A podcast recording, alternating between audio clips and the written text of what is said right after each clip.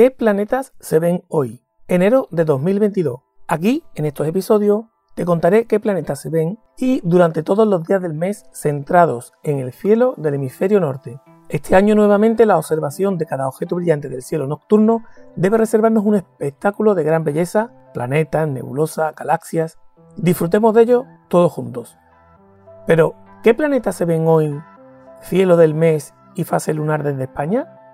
Te comento lo que se ve desde España en enero del 2022 y muchas estrellas estarán ahí esperándonos para hacernos vivir unas experiencias mágicas para ver a simple vista, con prismáticos astronómicos o con telescopio. Tenemos a nuestro alcance todo un universo por descubrir. Vamos a ver el cielo nocturno del mes de enero de 2022.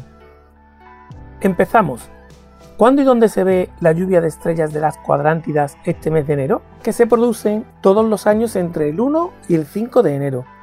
Este 2022 alcanzarán su punto álgido en la noche del 3 al 4 de enero, cuando el número de meteoros por hora será superior a la media, por lo que será el momento ideal para verlos.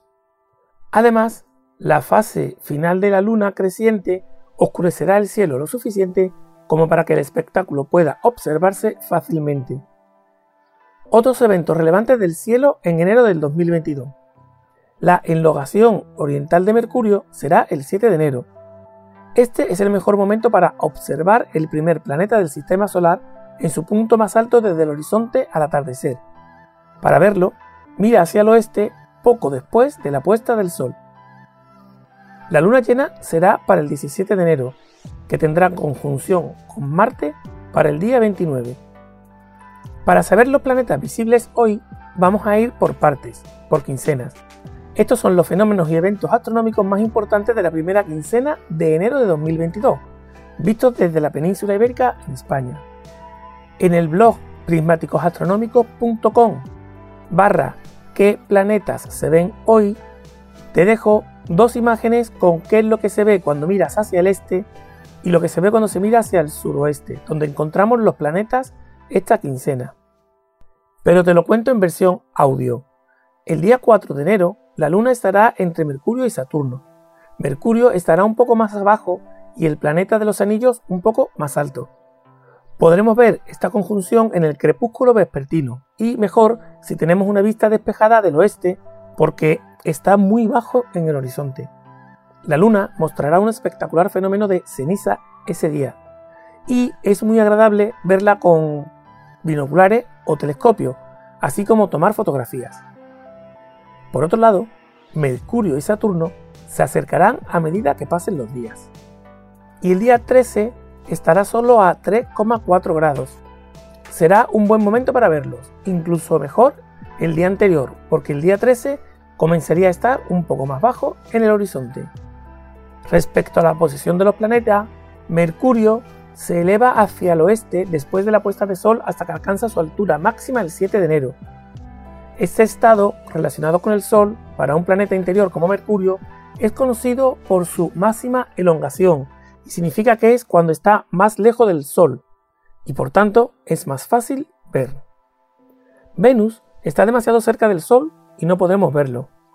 Marte lo veremos antes del alba, en el sureste antes de salir el Sol y Júpiter y Saturno están en Acuario y Capricornio respectivamente, siendo más difícil verlo tras la puesta de sol según avanza el mes. Sobre todo Saturno que está muy bajo y desaparecerá pronto de nuestra vista, aunque primero desaparecerá Saturno y después Júpiter, porque pasarán a estar en la misma línea visual del Sol, es decir, detrás del Sol, y por lo tanto serán inobservables hasta dentro de unos cuantos meses. Ya te iré contando.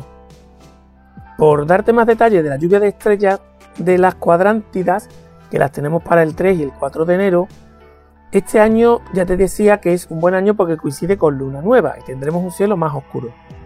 La tasa horaria cenital es de 120 meteoros por hora. La radiante, el punto aparente de la que salen los meteoros, está en la constelación del Boyero. Y en el hemisferio norte, esta radiante sale por el horizonte un poco antes de la una de la madrugada, entonces estará muy bajo. Solo veremos la mitad de la zona de expansión de los meteoros. Si esperamos unas cuantas horas, irá subiendo de altura por el horizonte la radiante y tendremos más posibilidades de ver más meteoros. Y te adelanto, muy resumido, lo que podremos ver en la segunda mitad de enero respecto a las estrellas y los planetas del hemisferio norte. El 17 de enero tendremos luna llena y el 25 de enero podremos ver el cúmulo abierto CMA, que estará siempre ubicado en dirección a la constelación de Can Mayor.